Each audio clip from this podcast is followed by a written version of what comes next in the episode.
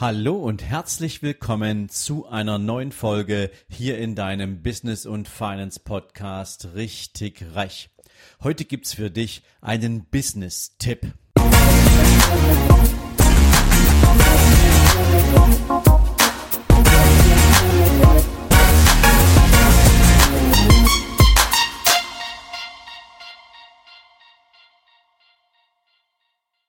Guten Morgen und herzlich willkommen zu einer neuen Business-Folge.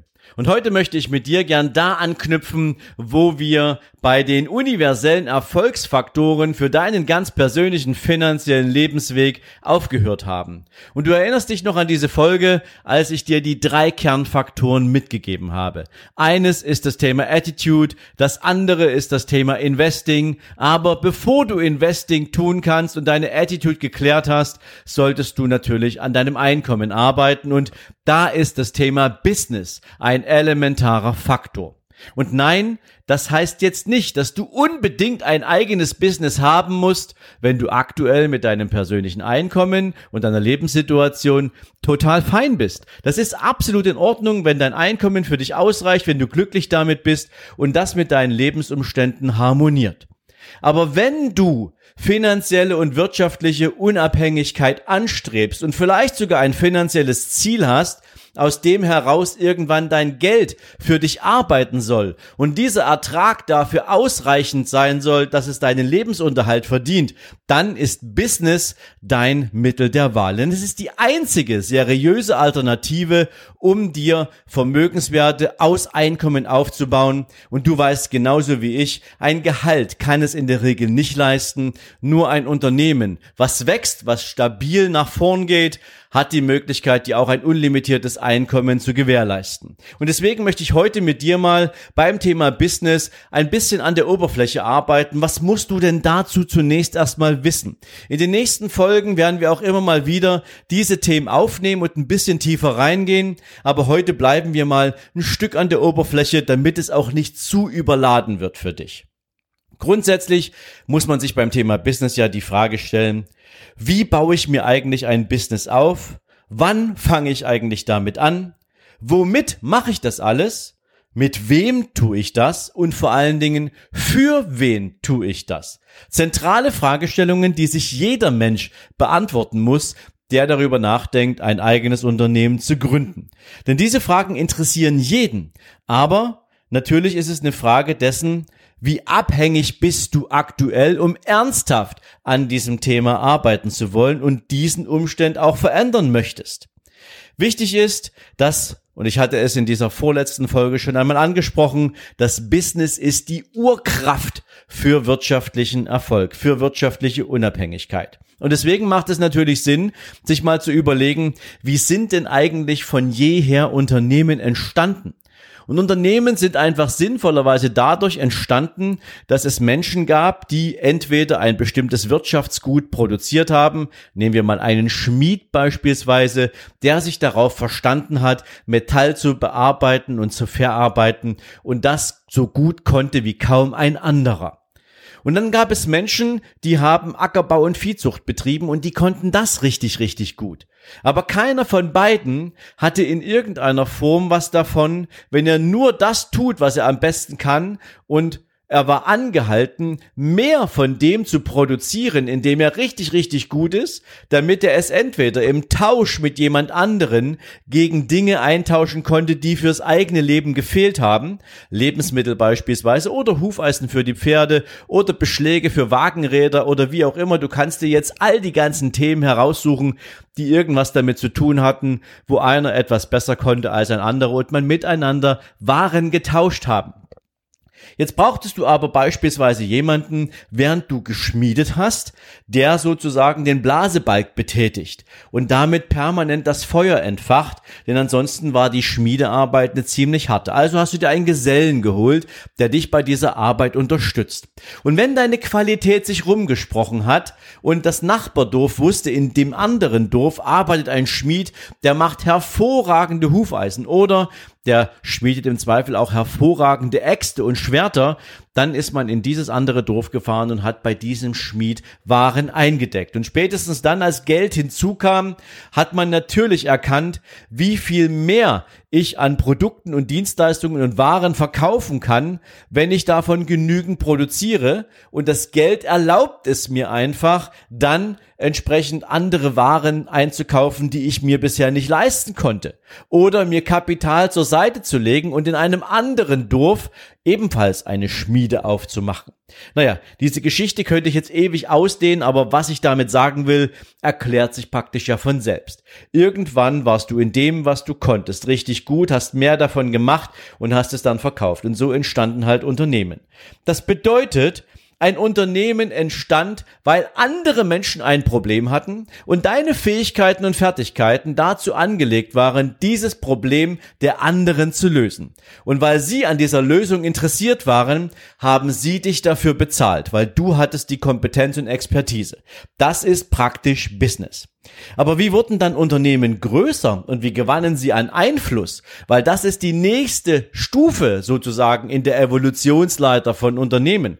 Weil wenn du nur klein bist, wenn du in einem regional eingeschränkten Universum unterwegs bist, ist die Anzahl der Verkäufe, die Anzahl der Produktabsätze und damit natürlich auch der Umsatz, den du mit deinem Business machen kannst, doch eingeschränkt weil sich natürlich die Nachfrage je nach Qualität und Güte deiner Produkte und Haltbarkeit irgendwann erschöpft hat. Also musstest du Marketing betreiben. Marketing hieß, du bist auf irgendeinen Markt gefahren. Also wenn du an die Vergangenheit denkst, an die frühen Zeiten von unternehmerischer Arbeit, dann wurden Wagenladungen mit Waren bestückt und dann fuhr man in irgendeine nächstgrößere Stadt und hat dort auf einem Markt seine Waren feilgeboten. Und diese Waren wurden dann von anderen Menschen gekauft. Und wenn deine Qualität genauso gut war ähm, wie die fürs Nachbardorf gereicht hat, dann wurdest du natürlich deine Waren unglaublich schnell los. Und dann hat sich dein Name rumgesprochen und dann kamen Reiter oder Gruppen von Menschen in dein Dorf, um sich bei dir einzudecken, weil sie nicht warten wollten, bis du das nächste Mal auf den Markt gefahren kamst. Und das heißt, sprich über deine Arbeit, zeig deine Waren überall auf jedem Markt, der dort die Menschen bedient, wo sie nach deiner Lösung suchen. Und so wurden Unternehmen größer. Und natürlich auch, weil mit steigendem Absatz, mit steigendem Umsatz natürlich auch mehr Kapital hängen blieb.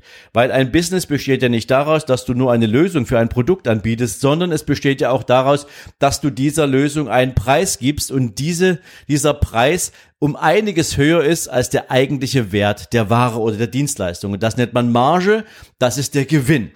Ja, in unserer heutigen Welt gehen dann noch Steuern davon ab, je nachdem, wie man sein Unternehmen führt und managt. Das kann man auch clever handhaben, da gibt das Steuergesetz eine Menge Sachen her. Aber prinzipiell ist das, was netto hinten übergeblieben ist, dein Kapital, was dein Vermögen wurde. Und du konntest jetzt dieses Kapital nehmen und in den nächsten Standort investieren oder in ein neues Produktfeld investieren und hast damit natürlich dein Unternehmen noch weiterentwickelt. So wurden Unternehmen groß und irgendwann hatten sie Einfluss. Irgendwann haben sie so viel Rohstoffe und Waren in, im Halbbereich abgenommen, dass sie den Preis drücken konnten. Sie haben gesagt, von den Stoffen nehme ich jetzt einfach noch fünf Ballen mehr und dafür zahle ich dir aber pro Ballen einfach ein bisschen weniger. So entstanden Einkaufsgemeinschaften beispielsweise, die dazu geführt haben, dass Unternehmer Waren günstiger einkaufen konnten, um sie zum selben Preis dann trotzdem weiter zu verkaufen. Auch die Marge wurde durch solche Dinge gesteigert. Das heißt, ich muss dir das jetzt, glaube ich, gar nicht so in ewiger Breite erklären. So funktionieren Unternehmen, so wurden Unternehmen groß und das ist bis in die heutige Zeit so. Die einzige Veränderung, die wir haben, ist die Geschwindigkeit, in der sich die Qualität, die Leistung, der Service eines Unternehmens herumspricht. Das ist sowohl im Guten als aber natürlich auch im Negativen so. Und du erreichst einfach heute viel mehr Menschen auf eine viel schnellere Art und Weise und über eine viel größere Distanz. Und auch das ist natürlich extrem wichtig für jemanden, der sich dem Markt mit seinen Produkten zeigen möchte. Was sind nun eigentlich Triebkräfte hinter Unternehmen? Ich glaube, es erklärt sich praktisch von selbst. Die Triebkraft hinter einem Unternehmen ist natürlich die Lösung des Problems von einem Menschen, der nicht selbst diese, diese Lösung produzieren kann. Und diese Triebkraft sorgt dafür, dass wenn dieser Mensch mit dieser Lösung zufrieden ist, dann spricht er über dein Produkt. Und wenn dieser Mensch nicht der Einzige ist, der dieses Problem hat, sondern eine Vielzahl von Menschen das gleiche Problem hat und mit deiner Lösung sozusagen dann dieses Problem lösen kann, dann hast du einen Markt. Und wenn du diesen Markt hast, dann ist die Triebkraft hinter, des, hinter dem Unternehmen die sogenannte Marktdominanz. Ja, natürlich, immer mehr Unternehmen arbeiten in gleichen oder ähnlichen Branchen. Sie bauen ähnliche Produkte und du musst natürlich um die Gunst deines Kunden regelmäßig wieder zu erlangen, auch innovativ sein und bleiben und deine Produkte regelmäßig anpassen, verändern, erweitern, neue Produktpaletten bauen, neue Lösungen kreieren, bessere Lösungen kreieren, vielleicht auch preisgünstigere Lösungen kreieren oder mit einem absolut starken USP dein Unternehmen in ein Alleinstellungsmerkmal bringen, was kein anderer Wettbewerber hat. Auch diese Dinge gehören dazu. So viel mal zum Thema Triebkräfte hinter Unternehmen. Allerdings, auch wenn du jetzt die Basis kennengelernt hast, wofür Unternehmen eigentlich stehen und was Unternehmen so an Triebkräften im Background haben, gibt es doch im Markt eine, nennen wir es mal, eher oberflächliche Betrachtung auf das Thema Unternehmen. Denn wir haben praktisch, und das müssen wir sauber anerkennen, zwei verschiedene Formen von Business. Lass es mich mal bitte so formulieren. Denn wir haben auf der einen Seite den Selbstständigen. Der Selbstständige oder Solopreneur beginnt sein Unternehmenswachstum oder seine Arbeit als Unternehmer in der Regel allein. Und er macht es in der Regel nebenberuflich. Oder wechselt dann später, wenn das Einzelunternehmen erfolgreicher wird, zu einer hauptberuflichen Tätigkeit. Allerdings besteht bei einem Selbstständigen die, nennen wir es mal, die Welt des Fokus aus drei weiteren Faktoren. Und das ist einerseits natürlich das Produkt. Er hat eine Lösung für ein, für ein Problem gebaut. Aber dieses Produkt muss natürlich einen Kunden finden. Das heißt, der Kunde ist das zweite, der zweite Faktor, der für einen Selbstständigen wichtig ist. Und das dritte ist, es sind die eigenen und persönlichen Skills, die in die Arbeit an dem Produkt oder an der Dienstleistung einfließen. Diese drei Faktoren spielen eine Rolle ich möchte es nochmal zusammenfassen.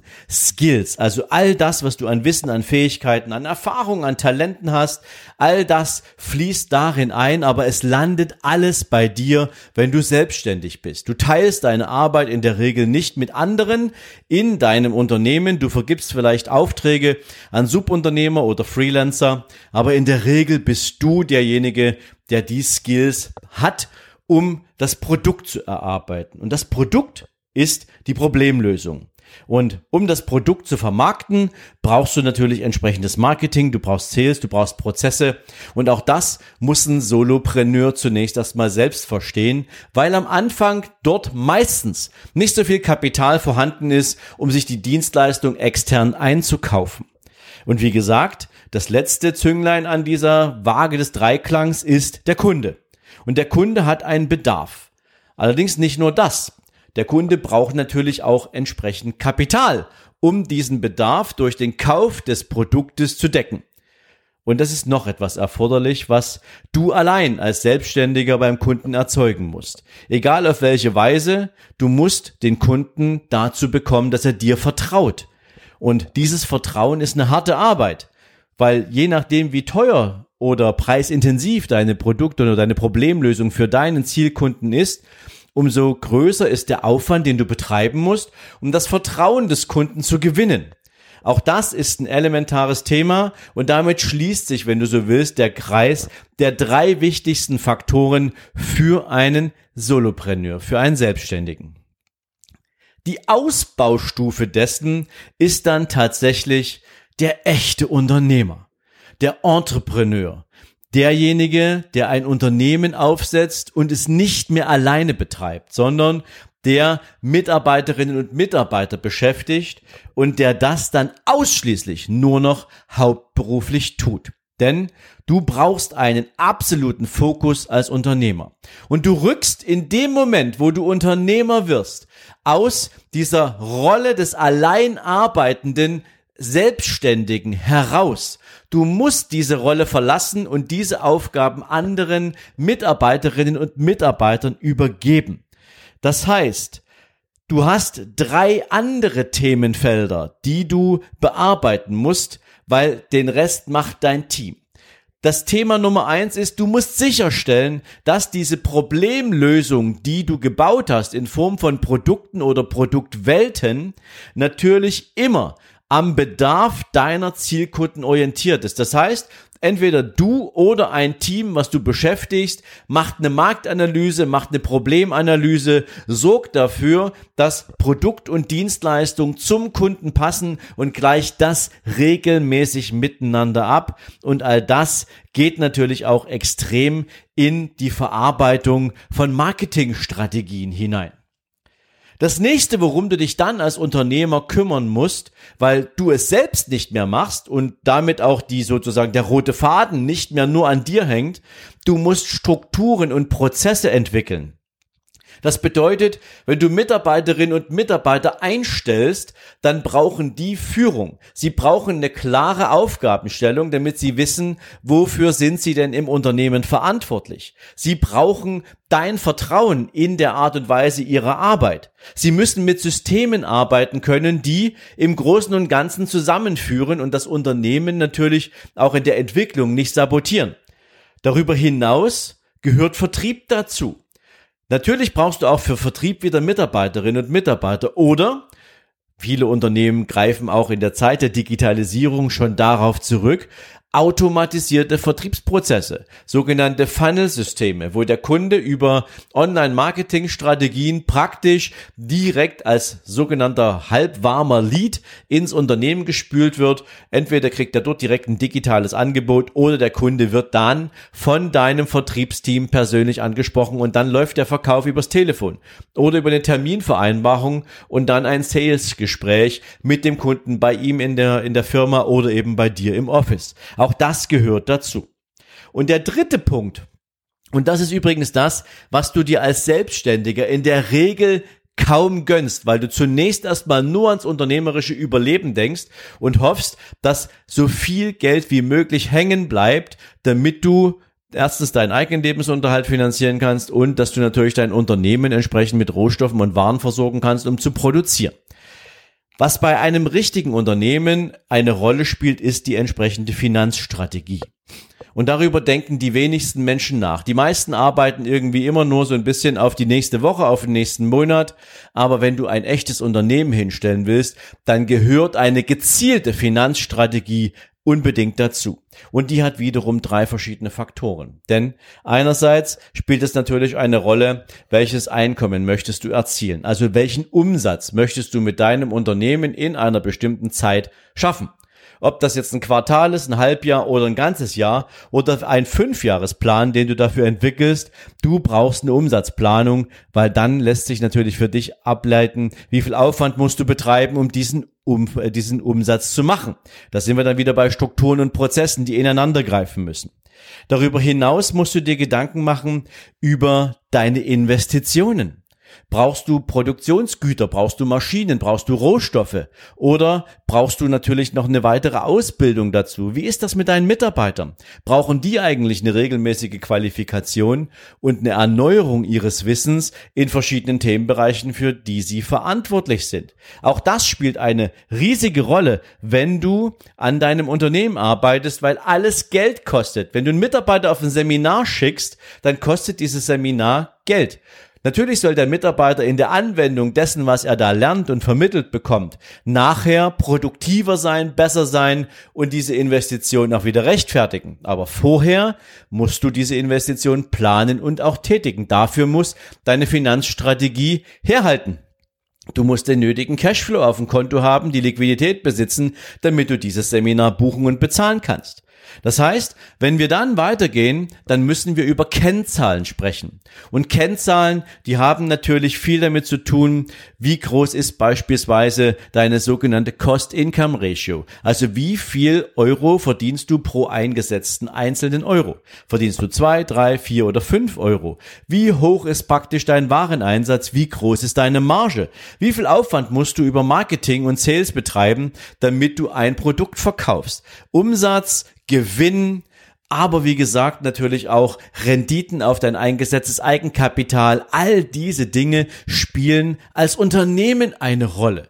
Denn in der Regel werden Unternehmen nicht mehr als Einzelunternehmen geführt, sondern Unternehmen machen zu einem Zeitpunkt, wo man das Unternehmen groß und wachstumsstark aufsetzen will, Sinn in Form einer sogenannten Kapitalgesellschaft. Also beispielsweise als GmbH oder als Aktiengesellschaft, wenn du es richtig groß machen willst. Also in diesen Formen baust du dir dann natürlich auch mit solchen Kapitalgesellschaften eine sogenannte Bilanzierung auf. Das heißt, du bist bilanzierungspflichtig und damit kriegt sozusagen deine gesamte Finanzstruktur im Unternehmen auch nochmal eine völlig andere Dynamik und eine völlig andere Struktur. Du bist natürlich auch freier in der Gestaltung deiner Zahlungsströme, aber das wäre dann mein Thema für einen Steuerberater. Du siehst, es ist ein Unterschied, wenn du ein eigenes Business aufbauen willst, ob du sagst, ich mache das jetzt erstmal alleine und ich möchte zunächst erstmal schauen, wie schlägt diese Idee denn im Markt ein und ist sie überhaupt erfolgreich, bevor du dir das, nennen wir es mal den Luxus gönnst und den ersten Mitarbeiter oder die erste Mitarbeiterin einstellst. Oder willst du gleich ein richtiges Unternehmen hinstellen? Klammer auf. Das ist im Übrigen die große Kernfrage der meisten Startup-Unternehmen da draußen, die sich die krampfhafte Frage stellen, wie starte ich jetzt eigentlich? Ich sehe das auf ganz vielen ähm, äh, Plattformen, wo Gründer Mitgründer suchen, um das Risiko zu minimieren. Sie wollen es nicht alleine machen oder sie glauben zumindestens, dass die Verteilung von Kompetenzen und der Einsatz von zielgerichteten Kompetenzen sicherlich auch das Unternehmen beschleunigen würde. Aber die meisten Gründer, die Mitgründer suchen, wollen es einfach halt nicht alleine machen. Sie trauen natürlich auch ihrem eigenen Erfolg nicht so über den Weg und hätten natürlich immer gern noch mit einem dabei, der, ja, auch mit herhält, wenn es mal schief geht. Natürlich geteiltes Leid ist halbes Leid. Allerdings bietet natürlich auch die Mitgründerschaft immer wieder auch ein paar Fragezeichen.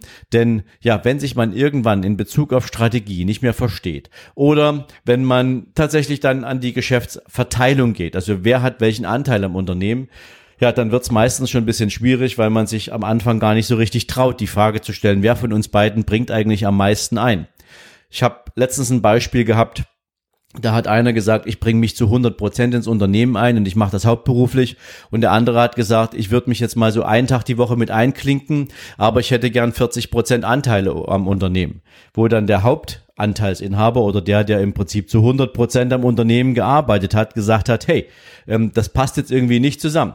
Ich bin fünf Tage die Woche im Unternehmen und auch am Wochenende da und du willst hier nur einen Tag die Woche dabei sein. Also mehr als 20 Prozent kriegst du dafür nicht. Und schon waren die beiden im Streit. Und was ist passiert? Das Unternehmen wurde gar nicht erst gegründet, weil der, der zwar fünf Tage dabei war, sich am Ende allein die ganze Geschichte nicht zugetraut hat. Der wollte lieber einfach nur jemanden dabei haben, aber er wollte auch wiederum keine Anteile in größerem Maße abgeben. Also du siehst, immer dann, wenn man über Mitanteilsinhaber und Mitgründer spricht, dann ist es natürlich wichtig, dass man von vornherein eine klare Vorstellung davon hat, wer macht was, in welcher Kompetenz, mit welchem Einsatz und dann sinnvollerweise auch dabei ist, die entsprechenden Anteile für so ein Unternehmen zu verteilen. Schwierig wird's meistens dann, wenn man tatsächlich jemanden vom Markt dazu holt, ohne dass der am Anfang bei der Gründung dieser Idee beteiligt war. Dann hat man meistens Stress, man lebt sich und dividiert sich später dann auseinander und meistens ist das auch mit einer Insolvenz des Unternehmens verbunden. Möchte ich jetzt an der Stelle nur mal mit erwähnen, das ist der größte Streitpunkt in Firmen, die nach einem erfolgreichen Anlauf der Gründungsphase wieder auseinandergehen, weil sich herausstellt, da man nicht dieselbe Idee zu gleicher Zeit miteinander entwickelt hat, sondern aus unterschiedlichen Perspektiven da drauf geschaut hat und der eine später dazu kam, dass man später unterschiedliche Perspektiven auf die Ausrichtung und Entwicklung des Unternehmens hat. So, das war jetzt natürlich ein richtiger Vortrag hier fast ähm, für dich, aber ich hoffe, ich konnte das ein bisschen für dich transportieren, wie du über Unternehmen denken darfst, welche Fragen du dir stellen solltest und bist du für diese Fragen überhaupt bereit? Denn nur wenn du dir im Klaren darüber bist, was es bedeutet, ein Unternehmen zu bauen, wenn du auch für dich Klarheit darüber hast, was ein Unternehmen überhaupt für eine Verantwortung mit sich bringt und welche Ergebnisse ein Unternehmen produzieren kann und ob du auch klar damit kommst, dass ein Unternehmen richtig, richtig stark wachsen kann. Auch diese Vorstellung solltest du dir geben und dir die Frage stellen, vertrage ich eigentlich in meinem Leben so viel Wachstum? Denn natürlich, wenn das Unternehmen richtig erfolgreich wird, dann wird es passieren, dass du Umsätze auf deinem Kontoauszug siehst, die du dir als normaler Angestellter vorher überhaupt nicht vorstellen konntest. Und dafür musst du auch mental bereit sein. Das ist wieder ein Thema für Attitude, weiß ich, aber es fließt natürlich alles ein Stück weit ineinander und auch diese Frage sollte man sich bei der Gründung durch den Kopf gehen lassen, beziehungsweise natürlich vorher für sich geklärt haben. So viel jetzt mal zum Thema Business.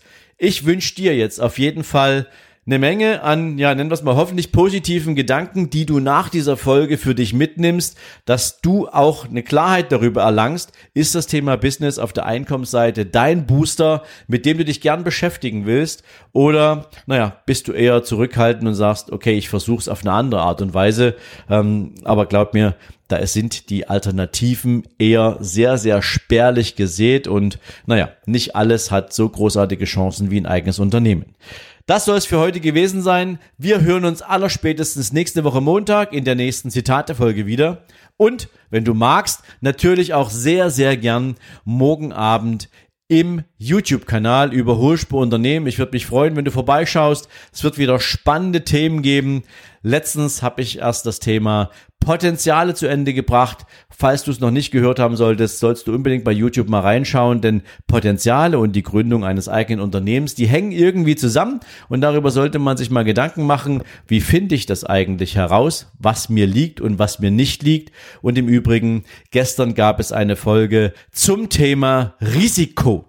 Und die meisten Menschen haben ja irgendwie Angst vor Risiko und eine Unternehmensgründung, witzigerweise, besteht für ganz viele Menschen aus Risiko, was es aber nicht ist. Also vielleicht schaust du bei YouTube nochmal vorbei und schaust dir an, was Risiko eigentlich bedeutet. In diesem Sinne, dir alles Gute. Ich freue mich, wenn wir uns sehen oder hören und bis dahin dir eine gute Zeit. Mach's gut. Ciao, ciao.